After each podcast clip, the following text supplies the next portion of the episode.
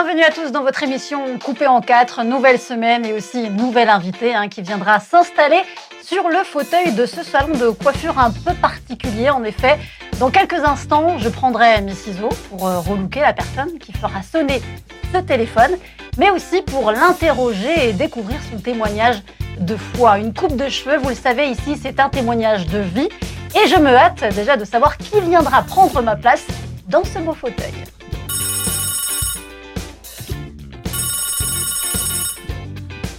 Coiffure coupée en quatre, bonjour. Oui. C'est pour une coupe femme, d'accord. Coupe modèle ou coupe surprise? Modèle. C'est à quel nom? Sandrine. Sandrine Chancel. Parfait.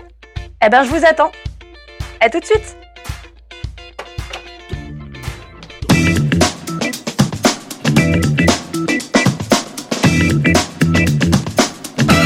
Bonjour Sandrine. Bonjour Jeanne. Installe-toi, je t'en prie. Merci.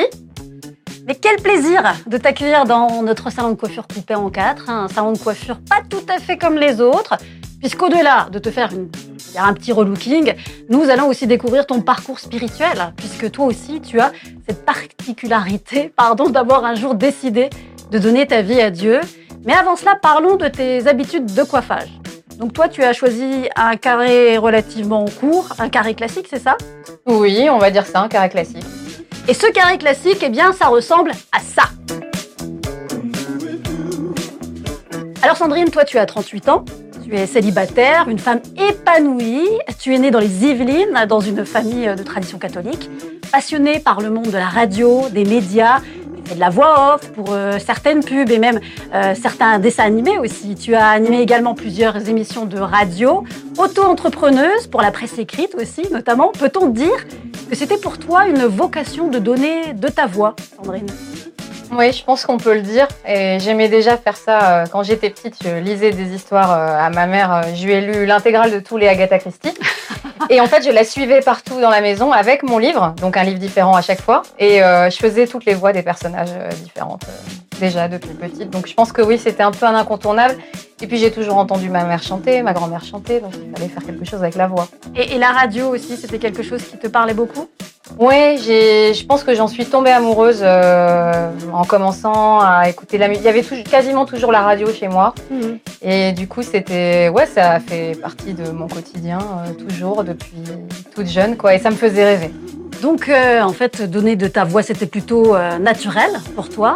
Et donner ton cœur à Dieu, là aussi, c'était plutôt limpide, puisque tu as vécu, en fait, il me semble, une première expérience de foi à l'âge de seulement 6 ans.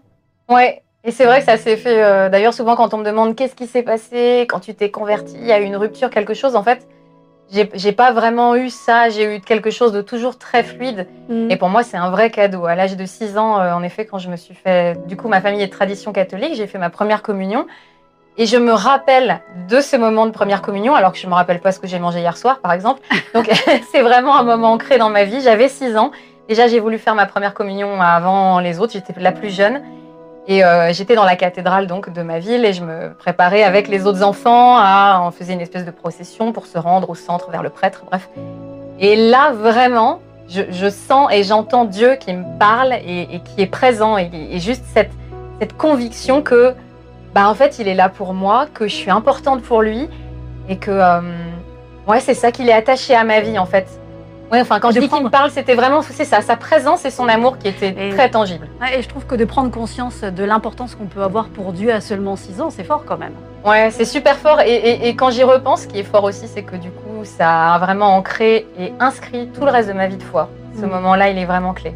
Alors Sandrine, toi tu, dis avoir eu, c'est vrai, hein, finalement, cette réelle première rencontre avec Dieu à seulement 6 ans, une révélation qui s'est confirmé aussi à l'adolescence, avec mm. bon, alors, aussi son lot de surprises et de blessures parfois. Et c'est là aussi ce que nous allons découvrir dans la partie coupe de cette émission coupée en quatre.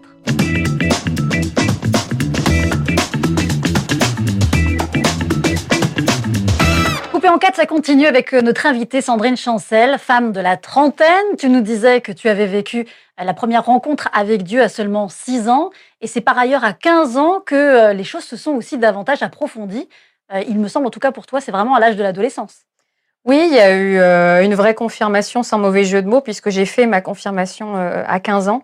Et à ce moment-là, pour moi, c'était important de dire publiquement, en fait, que, j'étais chrétienne et que je voulais, euh, que je voulais m'attacher à Dieu. Mhm. Et alors, euh, ton amour pour Dieu, il était réel, il était là, il était certain, déjà à l'âge de 15 ans. Ouais. Et à l'adolescence, c'est aussi le moment, on va dire, en gros, des amourettes et de ce fameux prince charmant. Est-ce que tu as su faire la part des choses, euh, justement, par rapport à ça aussi? Bah, Je pense que ça, c'était aussi vraiment euh, un chemin avec Dieu et que. Ouais, ça s'est fait. On va dire que ça s'est fait au fil du temps. J'ai eu des déconvenus comme tout le monde. Je suis tombée amoureuse comme tout le monde, je pense, en tout cas. Et puis, euh, en fait, à chaque fois, euh, c'était une période de ma vie aussi pas très drôle parce que j'ai fait un début de dépression, j'étais pas très bien, j'étais mal dans ma peau. En fait, à chaque fois, euh, je revenais à Dieu, je, priais. Je, me rappelle que j'écrivais beaucoup à l'époque et que même quand j'écrivais des choses qui étaient tristes et qui, enfin voilà, je sortais juste ce qu'il y avait de mon cœur. Hein, ça se terminait toujours par de l'espoir et même moi, ça me surprenait. J'écrivais aussi des poèmes et euh, en fait, mes, poèmes se terminaient toujours par euh, l'espoir que Dieu donne. J'étais, ouais, c'est ça, j'étais presque surprise moi-même qu'à chaque fois ça ressorte. Donc, euh, toi, à ce moment-là, l'histoire du prince charmant, c'était pas forcément une priorité? Parce que moi, personnellement, j'avais quand même ce rêve de prince et de princesse. J'étais un peu baignée dedans depuis toute petite. Et c'est vrai qu'on rêve de ce prince charmant et on se dit, ah, il est peut-être là à tous les coins de rue. Donc, toi, t'avais, t'avais pas vraiment ça, quoi. Si, si, je l'avais. Et en plus, je suis quelqu'un d'idéaliste et euh, je suis quelqu'un qui croit à l'amour. Et, euh, et, du coup, si, si, j'avais ce rêve-là. Mais je pense que, comme je disais, de déconvenu en déconvenu, j'ai été obligée de me centrer, en fait. Euh, de, me, de chercher Dieu, en fait, de prier parce que j'étais triste ou parce que je comprenais pas. Et j'ai eu aussi la chance, il faut le dire, et je pense que ça, ça joué beaucoup, d'avoir une maman qui était très à l'écoute, à qui je pouvais tout raconter et euh, qui avait aussi eu des déconvenus avec les garçons, et du coup qui comprenait même à, à demi-mot ce que je vivais, ou ce que, quelle pouvait être ma souffrance, ou ma tristesse, ou mes interrogations, et qui me soutenait beaucoup, qui m'encourageait beaucoup, qui était très présente. Je pense que du coup, ça m'a vraiment porté aussi. Hmm. Est-ce que ton, ta, dépression, finalement, elle était liée aussi à ce déconvenu, à cet euh, échec sentimental? Ouais, ça a certainement pas aidé parce qu'il y a aussi une question de, de, valeur et de, et de s'aimer soi. Et quand on se rend compte que, comment dire, l'autre euh, à qui, sur qui on a jeté notre dévolu s'en fiche de nous, bah, notre valeur en prend encore un coup à déjà un âge où on est euh, souvent pas très à l'aise et pas très bien dans ses baskets. Donc, mm. ouais, ça, ça a sûrement joué. Après, c'était pas la seule. Enfin, je pense que vraiment, ce qui m'a plongée euh, dans, cette grande tristesse à l'époque, c'était d'être euh, d'être mauvaise en cours et de pas savoir pourquoi j'étais faite. Mmh. D'autant plus que bah voilà, les, années passent, Sandrine n'est toujours pas de prince charmant, célibataire encore aujourd'hui, et j'ai envie de dire fière de l'être. Hein. Ouais. tu as décidé de vivre un peu ça autrement, et c'est ce que nous découvrirons justement ensemble dans la partie coiffage de cette émission coupée en quatre.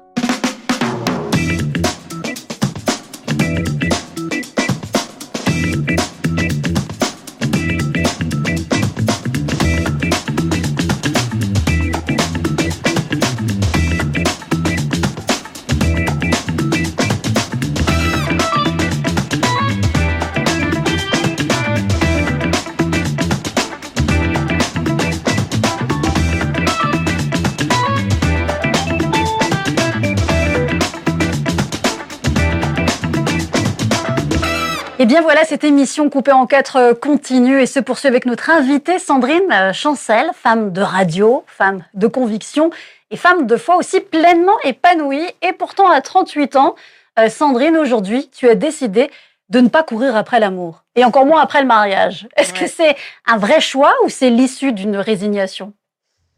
Je dirais que c'est peut-être un petit peu les deux, parce que euh, comme on disait tout à l'heure, euh, bah, je crois à l'amour euh, et, et, je suis tombée amoureuse aussi. Et il m'est arrivé même plusieurs fois d'y croire. Mhm. Et puis, au fur et à mesure des déconvenus, j'ai voilà, j'ai dû aussi vraiment remettre ça, je pense, à, Dieu de plus en plus. C'est vrai que j'ai appris tout au long de ma vie. J'ai déjà une nature assez indépendante, mais on va dire que j'ai vraiment appris à savourer cette indépendance et, cette autonomie que j'ai de plus en plus. Et aujourd'hui, c'est une telle joie d'être libre de mon temps, d'être libre de mon emploi du temps, d'être libre de pouvoir être aussi efficace comme je le désire, là où je veux, auprès de qui je veux, d'être totalement libre. Et en fait, je me rends compte que c'est pas du tout quelque chose que j'ai inventé sur le tard. C'est quelque chose que j'ai toujours eu, qui fut d'ailleurs, euh, comment dire, raison de multiples frictions avec mes parents, n'est-ce pas? Parce que les parents, ils rêvent euh, de marier leur fille, de connaître leurs gens, d'avoir les petits-enfants, c'est ça? Non, c'était pas forcément ça. Et euh, on, a de la, on a de la chance avec mon frère. Nos parents sont pas comme ça parce que mon frère euh, s'est marié aussi très récemment, trentenaire passé. Mmh. Mais c'était plutôt que. hum, disons qu'il je pense qu'il comprenait pas vraiment mes, mes désirs d'indépendance déjà très tôt dans la vie, de vouloir tout faire seul, de pas être piloté, coaché, aidé, de préférer largement en fait euh, échouer toute seule, mais pour apprendre que, que d'être euh, trop coaché, on va dire, ou trop guidé. Est-ce que tu aurais peur finalement d'être trop coaché, trop guidé euh, en étant en couple? Tu penses que c'est vraiment un moment euh, qui est important pour toi là aujourd'hui de vivre ce que tu vis? Je pense qu'en effet, c'est une des choses qui me ferait peur d'être, de plus pouvoir être libre. ouais, clairement. Et ouais. comme je le disais, comme c'est ce que j'apprécie dans ma vie aujourd'hui, je n'apprécierais pas qu'on me le retire. Ni même que ça diminue, je pense pas. Ça a le mérite d'être clair et pour autant, euh, dans ta tête, tu te gardes quand même pour la bonne personne parce qu'il faut le dire aussi. Aujourd'hui, tu as décidé quand même de te garder pour la bonne personne, de pas avoir un petit peu d'amourette par-ci, un petit peu d'amourette par-là. Ça, pour toi, c'est hors de ta conception de vie. Et c'est vrai que ça l'a toujours été. Je me rappelle même euh, étant jeune, ado, je croyais au seul et unique amour déjà, euh, et qu'il y en avait un seul fait pour moi. Donc je pense que ça, ça a aussi guidé mes choix, guidé ma vie, guidé le fait que j'ai toujours été difficile, et que même euh, et que j'ai pu aussi passer les déconvenus, je pense. Et puis en plus, au-delà de tout ça, nous savons bien que d'être seul dans sa vie, c'est aussi apprendre à assumer, comme tu le disais d'ailleurs toi-même, hein, toute seule, beaucoup de responsabilités. Et là, quand il s'agit de devenir justement chef d'entreprise, c'est parfois un peu plus compliqué quand même, Sandrine. Ouais, c'était. D'ailleurs, euh, on m'aurait dit ça il y a quelques années, j'aurais dit mais n'importe quoi. Moi, je suis in- incapable de faire ça.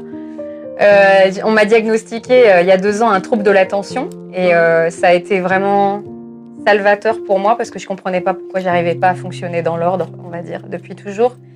Et à partir de ce moment-là, j'ai pu avoir un traitement qui a marché pendant un certain temps et qui m'a donné les ailes et le courage nécessaires pour sauter ce pas en fait, dont j'osais à peine rêver. Et euh, la- le médecin qui me suivait à l'époque m'a dit mais c'est totalement normal et c'est totalement cohérent avec votre parcours. Donc j'étais rassurée, j'avais peur d'être folle au début. Et puis en sautant ce pas, ben ouais, ça a été aussi très important au niveau de mon autonomie, de mon indépendance. Et je pense que ça m'a fait encore plus aimer l'autonomie et l'indépendance, même si c'était un très gros challenge, du coup, d'arriver à s'organiser, se responsabiliser.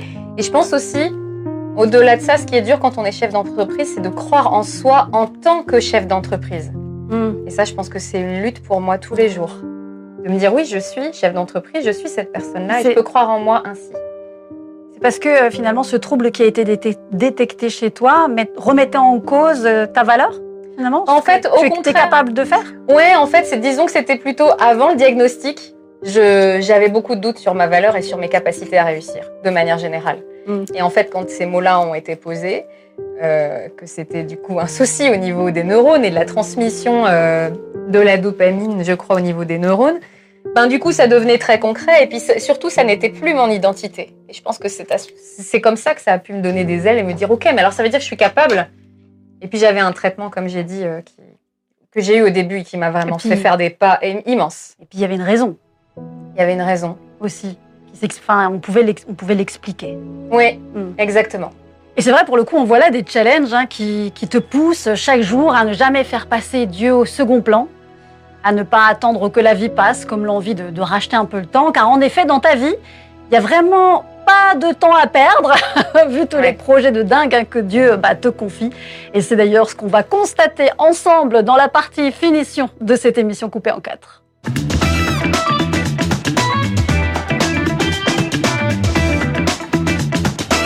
On poursuit donc euh, cette belle aventure, l'histoire de notre invitée Sandrine Chancel, avec qui on arrive euh, tout doucement à la fin de cette nouvelle coiffure, tout comme on arrive à la fin de ton témoignage, Sandrine. Alors, tu nous disais qu'à 38 ans, on peut être euh, célibataire, comblé. Euh, alors, ce qui est sûr, c'est que ça laisse beaucoup de place à plein d'autres choses, hein, tu le disais, car il faut le dire, euh, bah, un homme et des enfants, ça occupe un peu.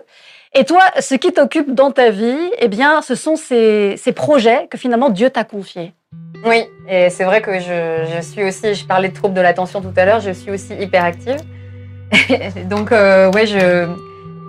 Comment dire Je peux m'ennuyer assez rapidement, donc il faut que j'ai toujours des challenges, toujours des projets, toujours de, un objectif à atteindre en fait. Oui, toujours un, mais et, et pas juste un seul en fait.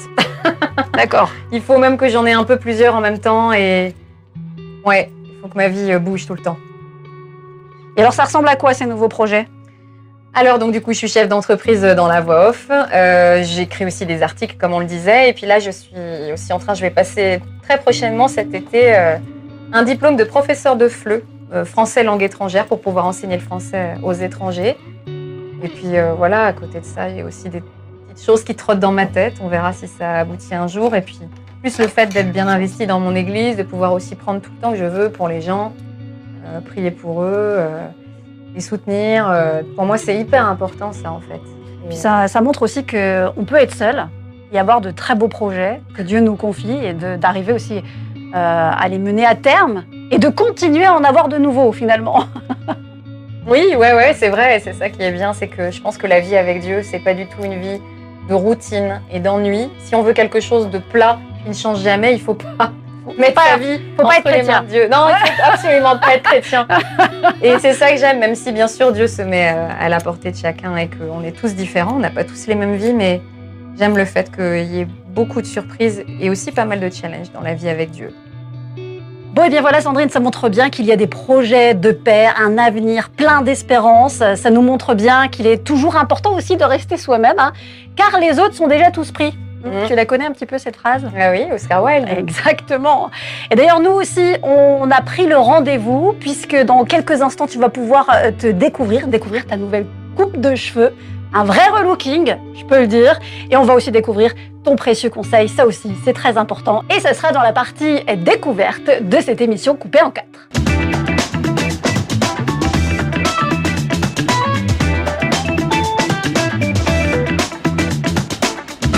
Voici donc à la dernière partie de cette émission, c'est la partie découverte. Alors Sandrine, tu vas pouvoir te découvrir, ça y est, dans le miroir. Voir ta nouvelle coupe de cheveux, ton vrai relooking. Est-ce que tu es prête? Ouais, je suis prête. Ouais, ouais, ouais j'ai hâte. Ouais. Si, j'ai hâte. c'est parti.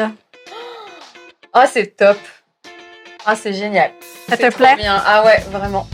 Le petit carré. Alors, tu vois, j'ai gardé quand même une ligne relativement droite, oui. à peine inclinée, oui. euh, pour garder cet effet de longueur quand même euh, au niveau du visage. Et en même temps, j'ai quand même un peu dégradé pour donner l'effet un peu de carré boule. C'était ça que je voulais. Ouais. Donc euh, voilà. Ouais.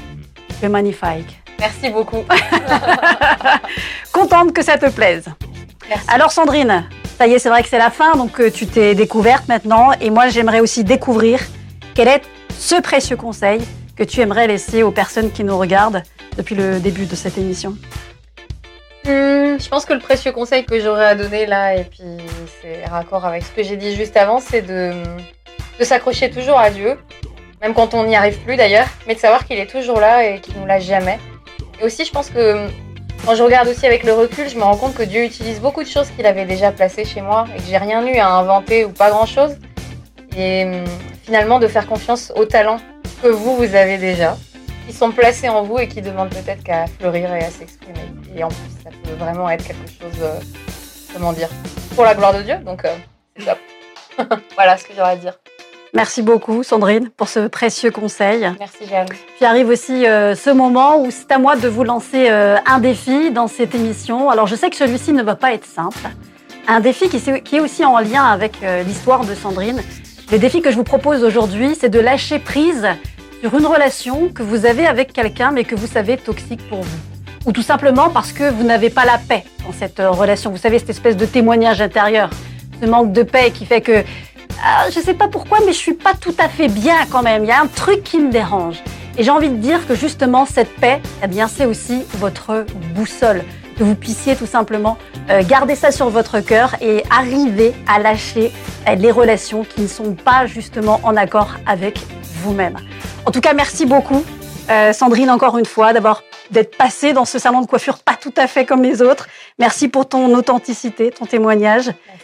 Et puis, ben, moi, je vous donne aussi, bien sûr, euh, rendez-vous, vous le savez, sur nos réseaux sociaux, à la page Facebook euh, du Top Chrétien, mais aussi le compte Instagram pour euh, cette émission coupée en quatre. Également sur TikTok et bien sûr aussi, abonnez-vous à notre chaîne YouTube coupée en quatre. Je vous donne rendez-vous la semaine prochaine pour une nouvelle émission et puis, bien sûr, un nouvel invité. À très bientôt!